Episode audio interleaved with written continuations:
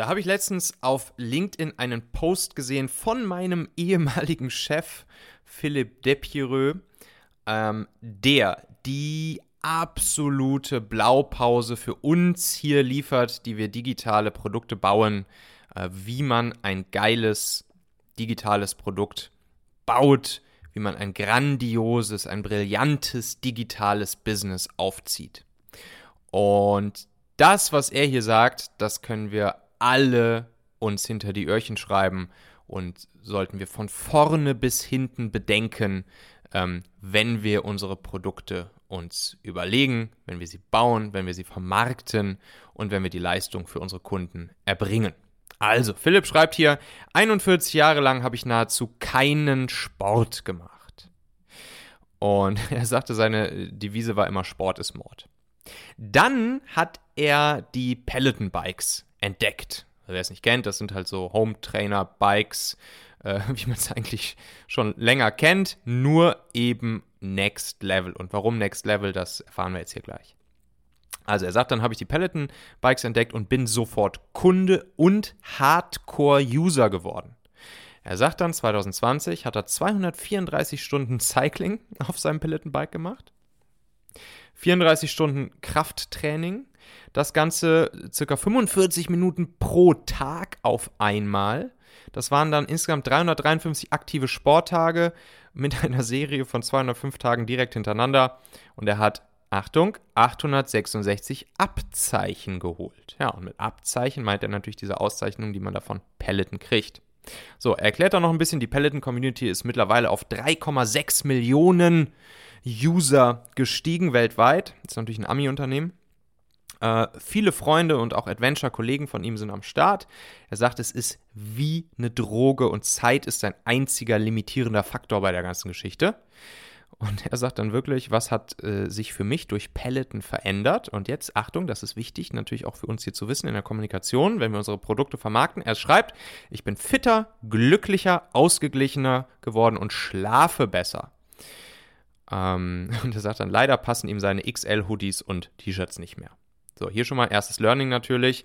Wenn wir kommunizieren, was der Vorteil unseres Produktes, unseres Angebots ist, dann sagen wir nicht, hey, wir bauen ein Home Trainer Bike, das du dir zu Hause in den Keller stellen kannst und da dran hängt sogar noch ein Bildschirm, äh, wo du mit dem Internet verbunden werden kannst und äh, mit anderen Usern gleichzeitig Rad fahren kannst. Nein, der Vorteil ist genau das, was er hier schreibt. Er ist fitter, glücklicher, ausgeglichener geworden, schläft besser und auf einmal werden dir sogar deine XL-Hoodies nicht mehr passen. So, und dann schreibt er hier weiter. Was können wir und die deutsche Industrie von Peloton lernen? Ne, also, ja, Kettler ist ja leider, ich weiß gar nicht, gibt es überhaupt noch? Sind die nicht mittlerweile, ja, weg vom Fenster, pleite? Ähm, und Kettler hätte genau das gemacht, ne? Kettler hätte jetzt halt gesagt, wir bauen einen Home-Trainer mit einem Bildschirm vorne dran, mit einem Internet, bla bla bla. Und ähm, die Amis machen es halt anders. Und was Philipp hier schreibt ist, was können also wir und die deutsche Industrie von Peloton lernen? Radikale Nutzerzentrierung, Punkt 1. Radikale Nutzerzentrierung. Punkt 2, Gamification. Gamification, also, ne, das Ganze ist natürlich dadurch, dass man diesen Bildschirm vor sich hat auf diesem Bike, ähm, bist du auch gleichzeitig voll im Game drin, bist du, ähm, ich weiß gar nicht, was man da alles machen kann, ich habe es ehrlich gesagt noch nicht ausprobiert man ist halt in dieser Community drin, man fährt gegeneinander, vielleicht kann man sich verschiedene Strecken aussuchen, keine Ahnung. Top Usability. Punkt 3 war das, Top Usability. Dann, hier, Punkt 4, der Community-Gedanke, also eine Community bauen und andere oder User sich untereinander vernetzen lassen, miteinander fahren, gegeneinander fahren, whatever. Einfachste Bedienung, einfachste Bedienung. Und dann schreibt er hier groß Top Service. Und als letzten Punkt sagt er noch Over-the-Air Updates. Das sind die Erfolgsfaktoren für erfolgreiche digitale und analoge Geschäftsmodelle.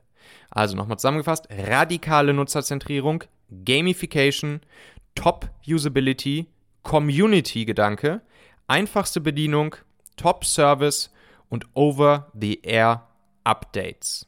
Also diese 2, 3, 4, 5, 6, 7 Punkte hier, die sollten wir uns alle wirklich hinter die Ohren schreiben. Und genau wie er sagt, das funktioniert natürlich insbesondere für digitale Produkte, aber es geht ganz genauso auch für analoge Produkte. Und ähm, ich bin bei Pragfit investiert. Pragfit ist ein Online-Fitnessstudio für Schwangere. Könnt ihr ruhig mal vorbeigucken auf äh, pragfit.de. Der Gründer ist Pete, der das da alles aufzieht. Richtig geiles Produkt. Also falls irgendwer in eurem Bekanntenkreis äh, schwanger ist und ein bisschen Sport machen möchte in der Schwangerschaft und zwar sehr individualisiert, gerne einfach mal zu Pragfit schicken. Und natürlich, wenn wir da jetzt Pragfit so weiter bauen, Pete und ich und Andreas, ähm, dann ist es für uns einfach unglaublich wichtig, genau auf diese sieben Punkte hier zu achten. Also natürlich Usability, Nutzerzentrierung, der Gamification-Gedanke, der Community-Gedanke. Das gibt es noch nicht. Wir wollen auch eine Pragfit-Community machen, wo die Mädels sich untereinander austauschen können, Tipps und Tricks geben können, etc. Top-Service, Over-the-Air-Updates. Und das macht am Ende Erfolg aus. Ganz klar, gar keine Frage. Und was mir dazu auch noch eingefallen ist, ähm, Tesla. Tesla fährt eigentlich ja genau diesen Ansatz hier. Radikale Nutzerzentrierung, Top-Usability, Community-Gedanke. Ich glaube, es gibt keine stärkere Community als die Tesla-Fans, die Tesla-Fahrer. Einfachste Bedienung, Over-the-Air-Updates, genau, klar, natürlich, äh, die Technik bzw. die Software in den Autos wird übers Internet abgedatet automatisch, man kann sich die Updates ziehen.